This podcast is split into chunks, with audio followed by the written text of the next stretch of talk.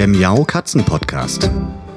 Der Podcast für Katzenfreunde, die ihre Katze wirklich glücklich machen möchten. Erfahre, wie du das Lebensumfeld deiner Katze verbessern und damit auch Probleme vermeiden kannst.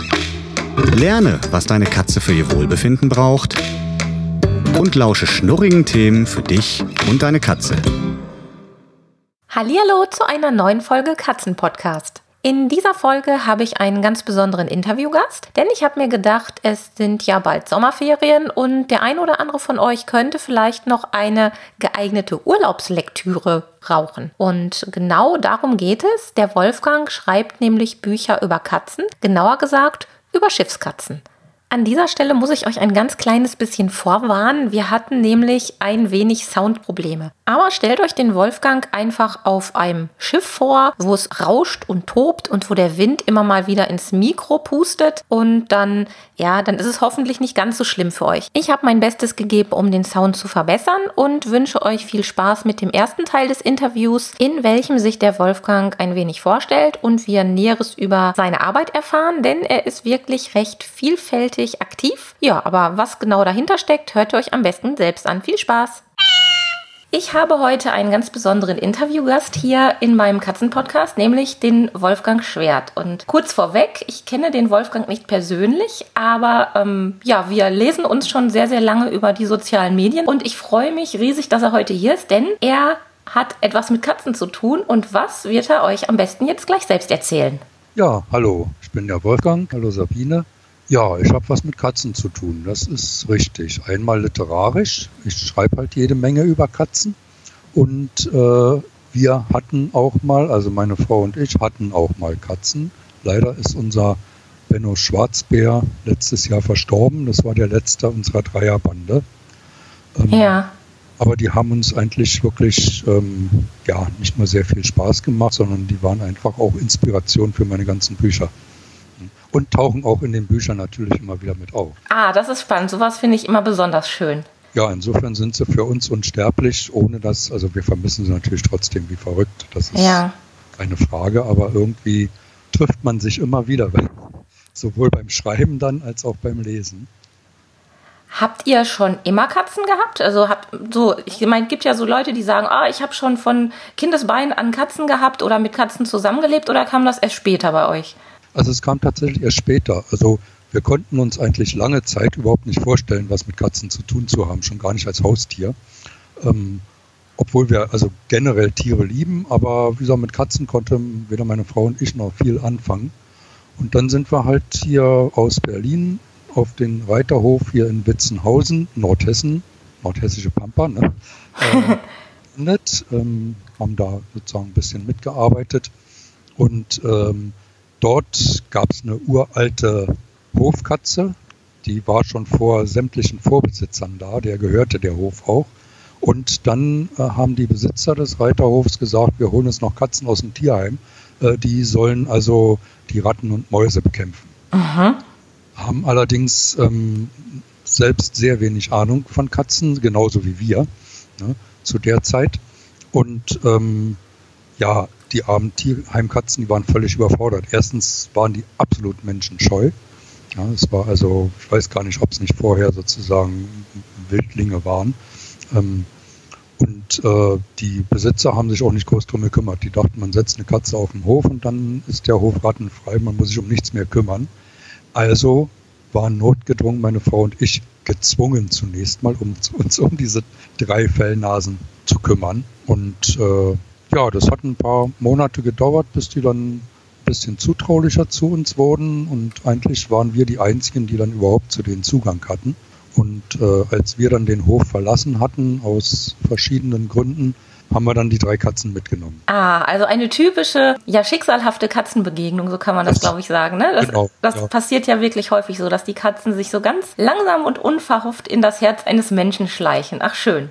Was, was schätzt du besonders an Katzen? Was macht das aus für dich, mit Katzen Kontakt zu haben und auch über Katzen zu schreiben? Also eigentlich was, also ich habe lange über diese Frage nachgedacht, ähm, weil ich denke mal, das ist wirklich so ein undefinierbares Gesamtpaket. Aber auf der einen Seite ist es wirklich das jede Katze wirklich ein eigenständiges Individuum ist, mit einem eigenständigen Charakter. Gilt für viele Tiere, aber ich denke, die Katzen, die treiben es irgendwie auf die Spitze. ja, das kann man so sagen. Ja, und die Eigenständigkeit natürlich ne? und die Selbstverständlichkeit, mit der sie ihr Leben meistern. Also es beeindruckt mich immer wieder. Also auch wenn Behinderungen und, und, und. Ja. Also sie nehmen es, wie es kommt und machen das wirklich das Beste draus. Ja. ja äh, das finde ich unheimlich beeindruckend, also diese Lebenseinstellung. Ja, das finde ich auch. Und das ähm, begegnet einem ja auch, ja, oft sehr unverhofft, wenn man mein Urlaub ist. Ich war jetzt gerade in Urlaub und habe auch da wieder Katzen gesehen unterwegs, die, ja, die auch nicht unbedingt die besten Lebensumstände hatten, soweit man das so beurteilen kann im Vorbeigehen. Und trotzdem scheint es so, als ob sie immer in der Lage sind, das Beste draus zu machen. Auch wenn sie sich sicherlich freuen, wenn sie Unterstützung bekommen. Aber das ist ein Riesenunterschied zu uns Menschen irgendwie. Ne? Wir hadern ja oft mit unserem Schicksal und finden es nie schön genug, nie gut genug, alles, was wir so schaffen und machen und haben. Und Katzen sind uns da, glaube ich, wirklich um viele Nasenlängen voraus. Also das, das denke ich auch. Also es ist schon, schon beneidenswert. Gut, also die menschliche Gesellschaft würde so nicht funktionieren können wahrscheinlich. Wahrscheinlich, ja. Da hast du aber, recht. Aber also sich so ein bisschen davon was abgucken und ich meine, es ist kein Zufall, denke ich, dass Katzen auf Menschen einfach auch beruhigend wirken. Ja, das stimmt. Also, Absolut. Also, also auch Stressabbau helfen und, und alles drum und dran. Also sicherlich auch mehr oder in völlig anderer Form als Hunde. Ja, also unvergleichbar würde ich sagen. Ne? Also ich liebe Hunde auch sehr, aber es sind zwei komplett unterschiedliche Arten, wie man so zusammen miteinander agiert und wie ja. man zusammen leben kann. Und ich finde beides toll. Wir haben zwar in Anführungsstrichen nur Katzen, aber ähm, es ist schon interessant, wie unterschiedlich die so sind. Du hast mir gesagt, Du hast journalistische Wurzeln. Ich finde, das liest man auch bei deinen Büchern raus, weil du einfach ganz toll schreiben kannst. Erzähl mal ein wenig über deine, ja, deinen Werdegang und wie du zur Rotbart-Saga gekommen bist. So nämlich der Titel dieser Reihe, die du da schreibst. Also zunächst mal denke ich mal, also mein Werdegang und diese Rotbart-Saga, ähm, das sind lauter Brüche. Also ich habe sozusagen, wenn man das als Karriere äh, betrachtet. Also ich habe keine durchgängige Karriere. Ähm, hat mich vielleicht dann auch zur Rotbart-Saga und zur Liebe zu den Katzen geführt. Wie auch immer. Also alles gut. ähm, ich habe also eigentlich schon von Kind an, habe ich furchtbar gerne und unendlich viel gelesen. Also bei mir waren selbst diese alten Brockhäuser aus dem 19. Jahrhundert, vor mir waren die Dinger nicht sicher. Ne, da hat mich allerdings immer Artikel über Tiere und über Schifffahrt interessiert. Und die habe ich verschlungen, äh, trotz der Frakturschrift und allem drum und dran. Also da und auch die schönsten Sagen des klassischen Altertums, Abenteuerromane, eigentlich querbeet. Ich habe gelesen wie ein Geisteskranker. Und irgendwann habe ich gesagt, okay, also es macht so richtig Spaß zu lesen. Es gibt doch viele spannende Sachen. Ähm, noch spannender ist, wenn du sowas selber machst, selber schreibst. Und eigentlich war immer mein, mein, mein Bedürfnis, also schon seit von Kind an, eigentlich selber zu schreiben. Also wahrscheinlich egal was. Und äh, das heißt, ich habe dann studiert Betriebswirtschaft, ne, was ganz Wichtiges, vorher auch Chemie abgebrochen und äh, gut und habe dann gesagt, ja, du wolltest ja eigentlich schreiben und habe dann einfach, das war damals in der Zeit war das noch möglich, also habe in Berlin gelebt, ich bin auch eingeborener Berliner eigentlich. Ähm, das hört man auch ein wenig. Sehr charmant. Ach, ja, jedenfalls ähm, habe ich halt gesagt, okay, äh, hat auch einen äh, Bekannten, der hat für ein Sender Freies Berlin gearbeitet, den gibt es heute gar nicht mehr, diesen Sender. Ne? Und mit dem habe ich mich zusammengeschmissen und hab, bin einfach hingegangen und habe gesagt, Leute, ich kann was, äh, habe ja auch Wirtschaft studiert, ich kann hier Beiträge machen. Ne? Und damals war es so, freie Mitarbeiter, wenn man noch relativ jung war und, und, und, man hat tatsächlich eine Chance bekommen. Und als wir dann sozusagen unseren ersten relativ kurzen Hörfunkbeitrag äh, beim Sender Freies Berlin gemacht haben, sind wir zu anderen Medien hingegangen ne, und haben gesagt, wir arbeiten schon für. Und damit waren wir dann irgendwann drin im Markt. Also zumal unsere Beiträge offensichtlich auch nicht so schlecht waren. Und dann haben wir eine Redaktionsgemeinschaft gegründet in Berlin. Dann haben meine Frau und ich dann anschließend, nachdem die zerfallen ist, noch eine Redaktionsgemeinschaft gegründet, also alle als freie Journalisten, war damals sehr innovativ äh, mhm. äh, und haben dann auch schon angefangen mit Computern zu arbeiten. Da gab es noch nicht mal hier MS-DOS ja, als System. Und das haben wir eine ganze Reihe, äh, ganze Zeit lang dann durchgezogen und ähm, dann kam der Fall der Mauer. Muss dann vor dem Hintergrund dazu sagen, wir sind Westberliner gewesen, also diese Insel Berliner, ne? Mhm. Diese Insel Anna. Und als die Mauer gefallen war, war sozusagen unsere gesamte, ja, unsere gesamte wirtschaftliche Basis weg.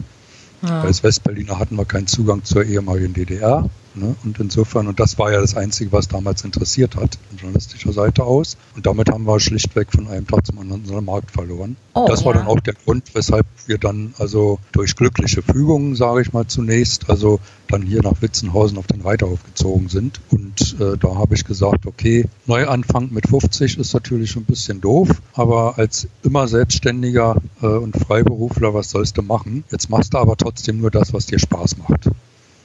Und dann habe ich angefangen zu modellieren, habe auf dem Reiterhof für Ferienkinder Modellierkurse angeboten. Also modelliert habe ich vorher auch schon.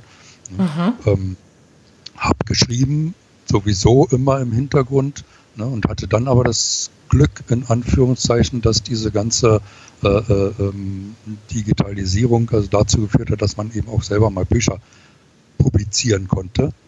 Äh, und bevor ich mein erstes Buch selbst publizieren konnte, hat mich schon ein Verlag gefragt, ob ich nicht was veröffentlichen möchte. Ah, schön. Äh, das war eine schöne Sache, da konnte ich mir dieses ganze Rumgerenne sparen. Ähm, das war der Berliner Vergangenheitsverlag und da habe ich dann was zur Kulturgeschichte des Drachen, ähm, zur äh, Kulturgeschichte von Untoten, Vampiren und so weiter und so wow. fort. Dann als letztes ein Buch über die ähm, das nannte sich, äh, nennt sich, das existieren ja alle immer noch, Forscherkatzen und Kanonen. Ah, das, das ist mir auch bei der Recherche kurz über den Weg gelaufen. Mit dem letzten Buch in diesem Verlag zum Thema Katzenforscher, nee, Forscherkatzen und Kanonen, da deutete sich sozusagen schon mein neuer Schwerpunkt, mein neuer literarischer Schwerpunkt an. Also Seefahrtsgeschichte hat mich schon immer interessiert, habe ich auch schon immer drüber geschrieben. Katzen war sozusagen, als ich die Hofkatzen kennengelernt hatte, da sind dann viele Kurzgeschichten entstanden. Und da die mich immer mehr fasziniert haben, habe ich einfach meine geschichtlichen und Seefahrtsinteressen mit den Katzen zusammengeschmissen und dann eben mich auch irgendwie immer mehr in Richtung Schiffskatzen ja. orientiert. Das ist so ein witziges Thema, finde ich, weil da, ich habe da noch nie drüber nachgedacht, bevor ich ja den Kontakt zu dir quasi über die sozialen Medien so bekommen habe. Du hast ja immer mal was darüber geschrieben und gepostet. Dann habe ich gedacht, was es alles gibt. Also auf Schiffskatzen wäre ich im Traum nicht gekommen. Ja, ja, also Schiffskatzen waren auch eigentlich im Grunde seit, seit, seit Jahrtausenden sind die schon an Bord gewesen, haben sich natürlich über Vorderasien dann langfristig bis über die ganze Welt ausgebreitet, also die Hauskatzen als Schiffskatzen. Ne? Wurden die wirklich bewusst mitgenommen? Die wurden bewusst mitgenommen, weil also die, die Mäuseplage auf Schiffen, die war natürlich groß, gerade wenn mhm. Korn und weiß ich was, gerade bei diesen Ladungen. Und die wurden ganz besonders im Mittelalter sogar bewusst mitgenommen, äh, die Schiffe, die waren im Mittelalter beispielsweise hier in Europa, die waren nicht versichert, wenn nicht Katzen an Bord waren. Die Ladung war nicht versichert, wenn nicht Katzen an Bord waren. Das war eine, war tatsächlich eine, eine entsprechende Regelung. Ne? Du hast da ja ganz viel auch recherchiert. Was kannst du uns darüber erzählen, wie Schiffskatzen gelebt haben. Ich meine, mehr wird man in deinen Büchern erfahren und lesen können. Aber was kannst du uns sagen? Was waren so die Bedingungen? die hat man ja auch füttern müssen oder hat, haben die wirklich nur dann von den gefangenen Mäusen gelebt? Und gab es auch Beziehungen zwischen den Menschen und den Schiffskatzen? Also es gab ganz sicher auch Beziehungen zwischen den Menschen und den Schiffskatzen. Ähm, man hat eigentlich wenig authentische Quellen aus früheren Zeiten. Hm. Also in den Logbüchern und in den Reiseberichten kamen Katzen so gut wie gar nicht vor bis, sage ich mal, dann Ende des, äh, ja, Ende des 18. Jahrhunderts. Da tauchten dann auch Katzen auf äh, in den Reiseberichten und Logbüchern und äh, also insbesondere bei den Forschungsreisenden.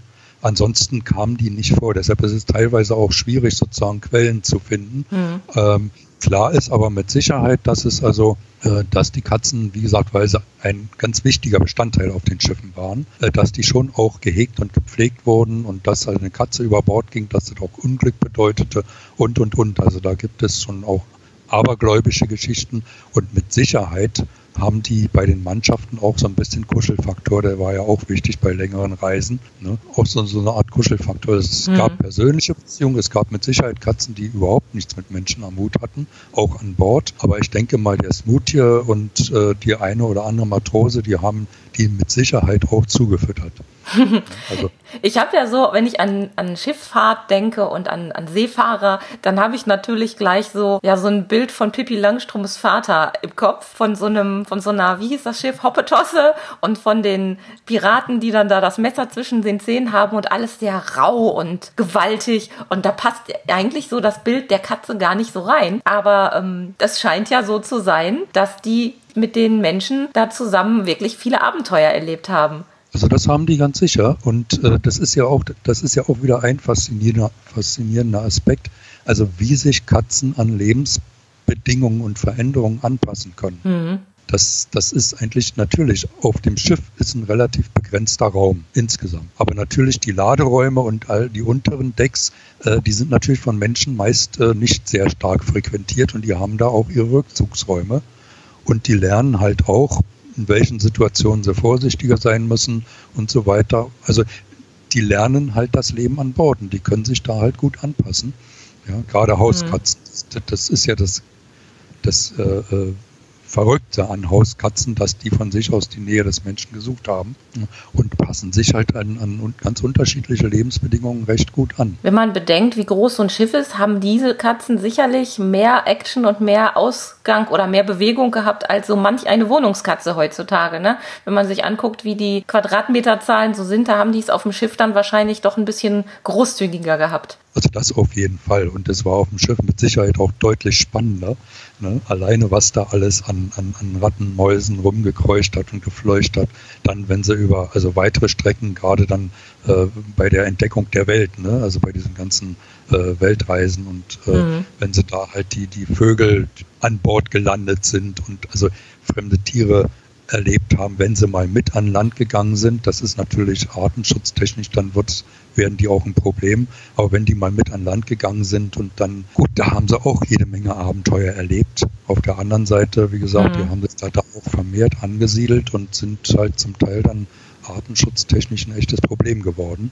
Was aber eigentlich, wo der Mensch eigentlich dafür verantwortlich ist. Da wolltest du sowieso noch ein bisschen was zu erzählen. Lass uns noch mal gerade bei der Rotbart-Saga bleiben. Worum geht es? Also wenn ich mir jetzt das erste Buch kaufen würde aus dieser Reihe, was erwartet mich da als Leser? Also da erwartet dich zunächst mal das, was du vielleicht in dem Folgeband ähm, so nicht erwartest.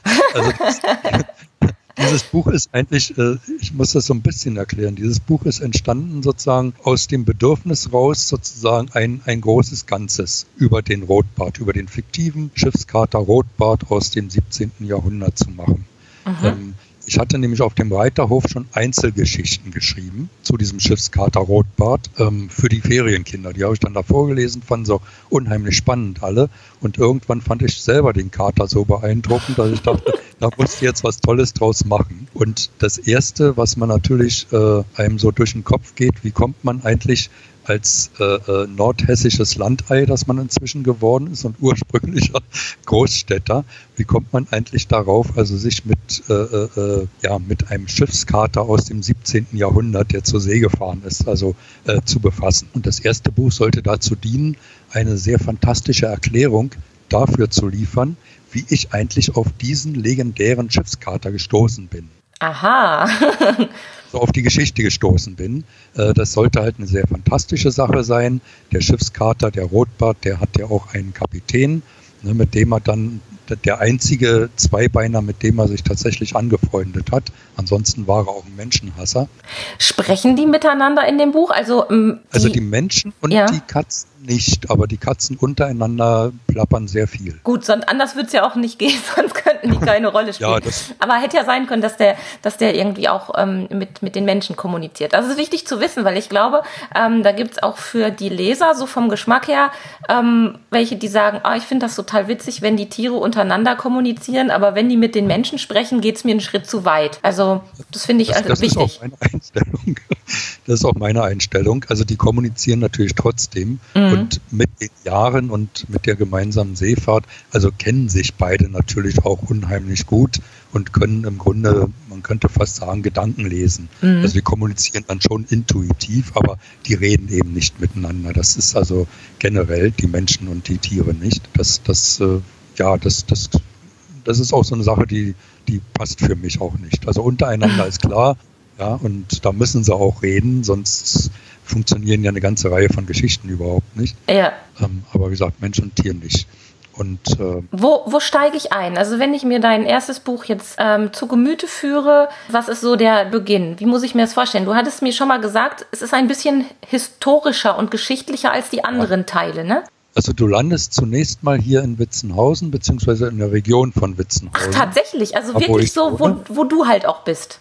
Ja, da, da ist nämlich, da gibt es in der Nähe die Stadt, die heißt Wanfried und das war sozusagen für diese ganze Region letztendlich das Tor zur maritimen Welt. Mhm. Das heißt, dann ging es die sozusagen die Güter, die sind die Werra und Weser runter nach Bremen und äh, dort sozusagen in alle Welt verteilt worden und umgekehrt natürlich äh, auch von Wanfried, das war der letzte schiffbare Hafen sozusagen hier äh, in der Ecke, dann auch hier in der Region verteilt worden. Das war so, so ein kleiner Knotenpunkt, heute ein relativ verschlafenes Kaff.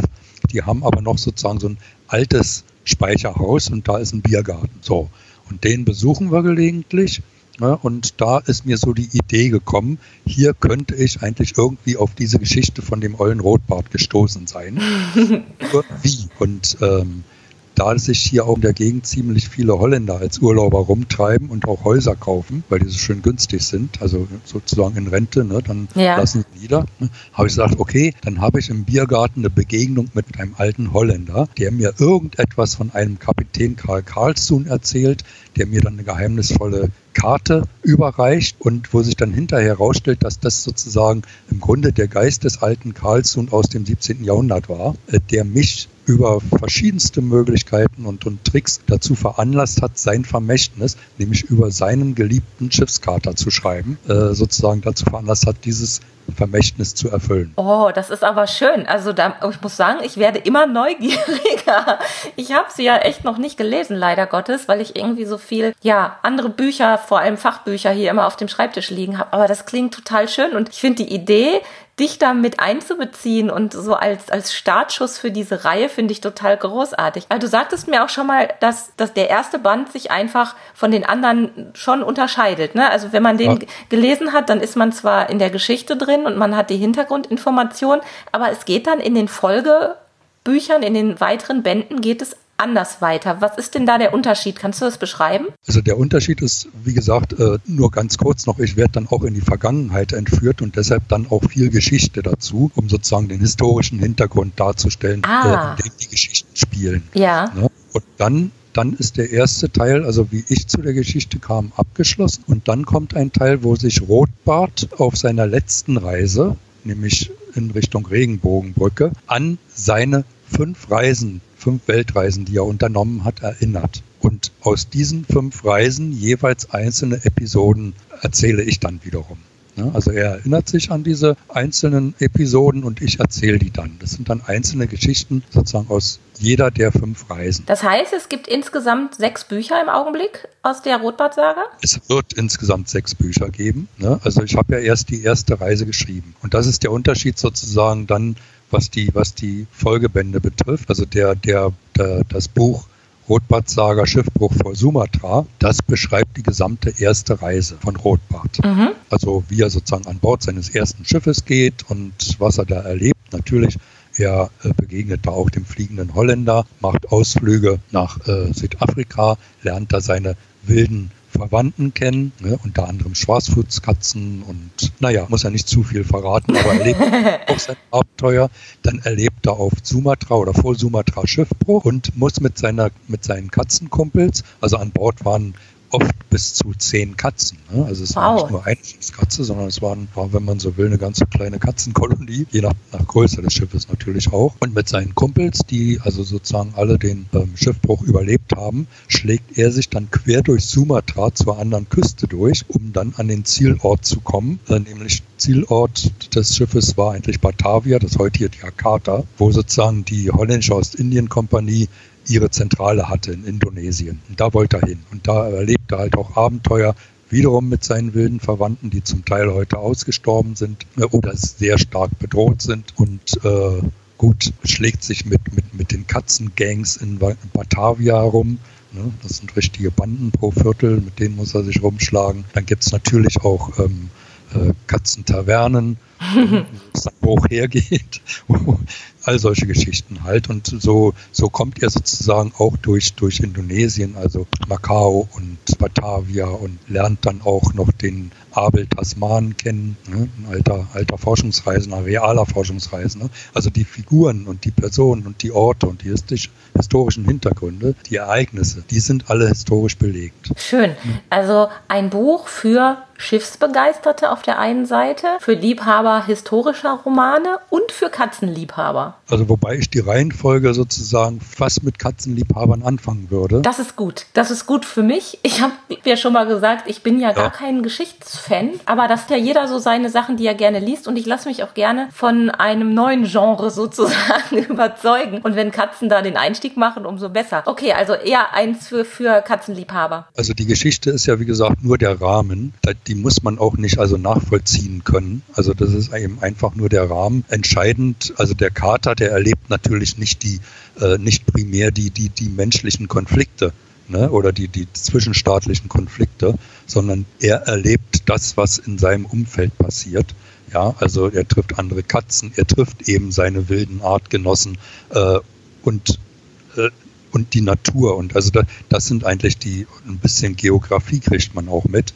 Ne? Und das ist eigentlich so, äh, ja, das, das, was es eigentlich ausmacht. Also ist in dem Sinne auch kein wirkliches Geschichtsinteressant. Oh, stopp, jetzt geht uns die Verbindung also irgendwie flöten. Jetzt hast du gerade gerauscht. Sag, sag mal was. Oh. Ich bin, ich, ich fühle mich Nee, also irgendwie, also, also entweder lässt uns das Internet jetzt im Stich oder ähm, irgendwo hat sich ein Kabel verdreht, weil ich höre dich jetzt sehr rauschig. Also es müsste das Internet sein, weil ich habe hier immer noch mein Mikrofon. Jetzt ist wieder besser. Und der geht sozusagen, der geht also groß, groß weiter. Okay. Ja, Geht's wieder? geht wieder. Dann wieder die Frage, wo war ich jetzt? Ja, wie ihr gehört habt, stürmt und windet es beim Wolfgang äh, auf seinem imaginären Schiff in seiner Schreibwerkstatt ganz ordentlich. Die Gelegenheit nutze ich mal direkt, um eine Pause einzuschieben, denn in der nächsten Woche geht es weiter mit näheren Details zu den Büchern, nämlich zur Rotbart-Saga und was Wolfgang noch so geschrieben hat. In den Shownotes zu dieser Folge, das ist die Folge Nummer 44, findet ihr auf www.katzen-podcast.de schon mal einige Informationen und Links, die ihr euch gerne schon mal ansehen könnt. Ich wünsche euch und euren Süßen wie immer eine schöne Zeit und sage bis nächste Woche. Tschüss! Das war eine Folge des Miau Katzen Podcasts von Sabine Rutenfranz.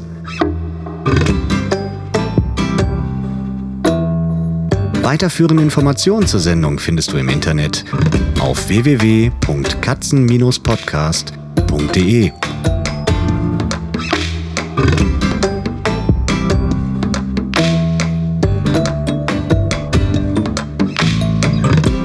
Und jetzt aus die Maus.